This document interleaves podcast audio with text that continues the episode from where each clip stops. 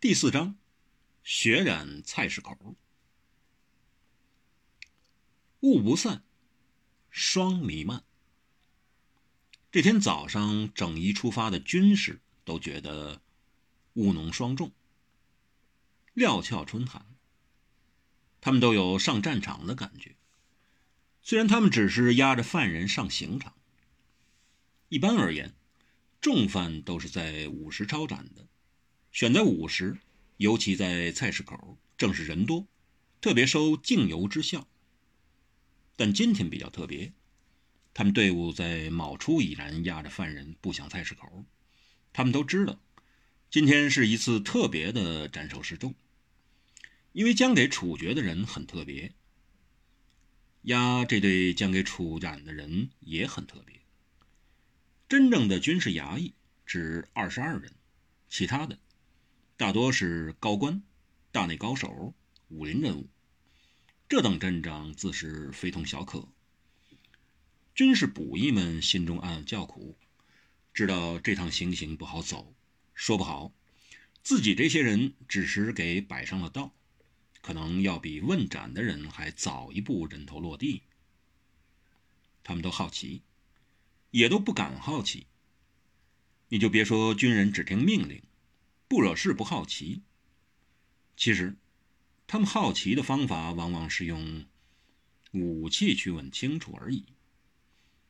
他们不敢好奇的原因是，因为今天主事的肯定不是他们，连同监军屠静和刽子手老李，今天只怕都话不得事。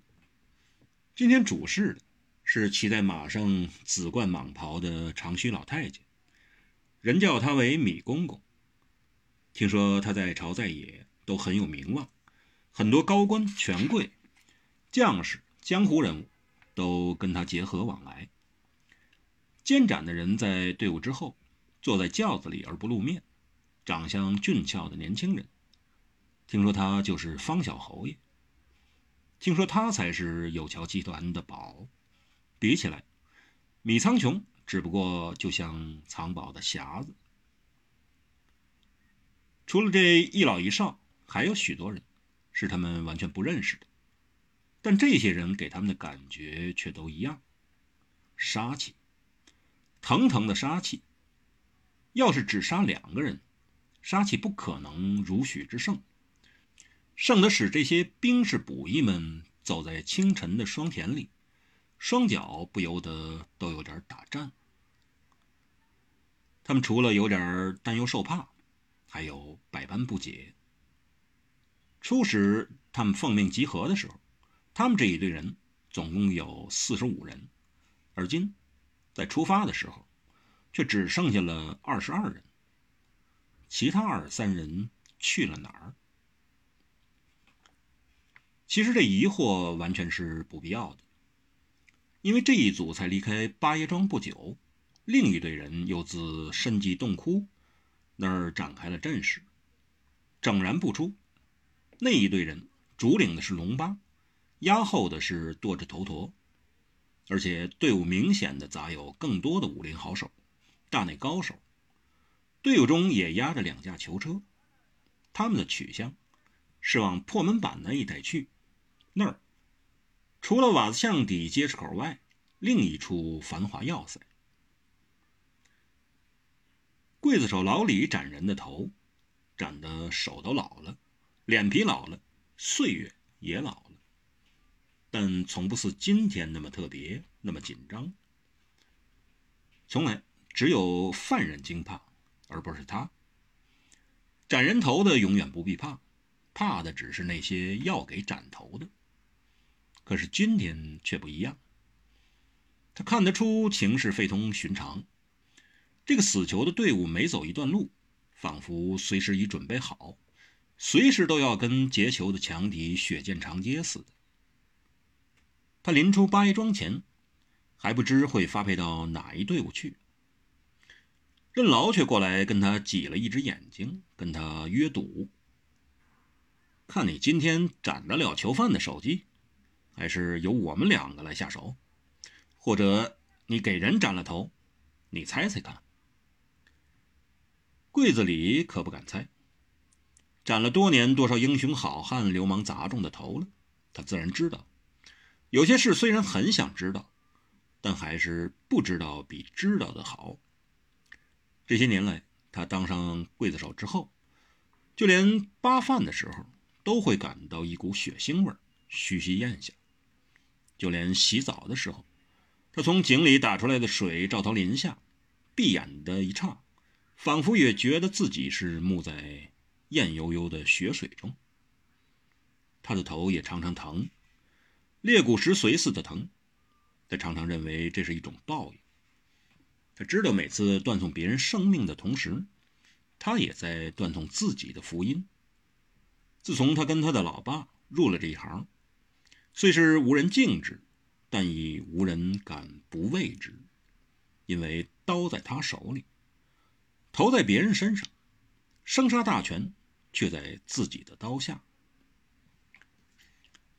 就算上妓院嫖，细皮白肉的骚娘们也不一定敢向他要钱；就算到街市买半斤猪肉，那脸肉横生的家伙也不敢少给他半两，有时还多添一二两，当是卖个交情。这年头，谁也不知有一天会落在谁的刀口上。要是落在他的刀下，可一切听天由命了。他下刀是要断送生命，但要如何断送法，则由他控制随意；如何下刀，也由他决定。有时候一刀死不了，头没断落，人一直在喊，血一直在飙，监长官没下令，他也抱刀旁观，只干耗着等血流尽，人才死。有时。一刀斩歪了，先断一根琵琶骨，或削去一只耳朵，够犯人痛入心肺，也够他受的。因而有的犯人是吓死的，有的是痛死的，也有腰斩的。他斩过一刀两断，但人却不死，对着下半截肢体喃喃自语近一个时辰，血给晒得凝固了，这才咽了气。有次，他故意一刀一刀地斩一个才十七八的小伙子，一手把他一口饭一口饭养大的爹妈公婆瞪得眼，捂着心，一刀一刀的心疼。那一回，他可斩得心软手不软，因为谁叫这小伙子的家人曾经得罪了监斩的途径。他曾一刀下去，脑袋瓜子去了半边，脑袋东一片西一块溢了满地，那人气可足了，居然不死，趴在地上，写了许多个苦字、惨字，但字字都没了头，可能失去了上半边脑袋，写的字也就写不全了吧。所以许多人都怕他，待战囚犯的家属诸多讨好他，有送银子的，也有请吃酒的。甚至也有女子来献身的，只求他快刀立风，一刀断头，还要留一层皮，好让其家人得以全尸收敛，讨个吉利。要不然，他李二有一次火冒着，一刀下去，身首异处，咕噜噜的头一路滚了出去，随着血印子，像猫脚沾过了血水，到处乱溜。但寻了个半天，却。偏找不到那一颗人头，到而今，好个人头也始终没找到，不知到哪儿去了。这当央的家人也只好收葬他那没头的死尸。他的寡母娘也哭相了半天，只悔没事先答应给他李二舒服一个晚上。但今天他可威风不来了，囚车里的。一点都没有求情的意思，甚至对他瞧都没瞧得上眼。而别人对他的眼色，他意会得出来。斩吧，你斩吧，这一刀下去，两刀之后，你每个晚上不必睡了，白天都不必上街了。整个江湖的汉子都等着剜你的心来送酒呢。这囚犯也没有哭哭啼啼的亲人来送行。但他又偏生觉得，浓雾中有的是牛头马脸、三山五岳，谁送谁先上路，现在还难说的紧。当然，他也不敢得罪任劳任怨这种人。他知道，他手上斩的不少冤的六月下雪的汉子，其中有不少都是因为不小心或太大意，招致这两任不悦，以致从此脑袋分家，有冤没处诉。他现在已没了办法，头是要斩的，他只好见一步走一步。他相信监斩官途径跟他的处境很相似。向来，寡妇美双，黄金白银，他索起的远比自己多。谁叫他官比自己高？但都一样，在心情上，今天只要过了这一关，以后再遇斩头、监斩的事儿，却是宁可挂冠而去，落荒而逃了。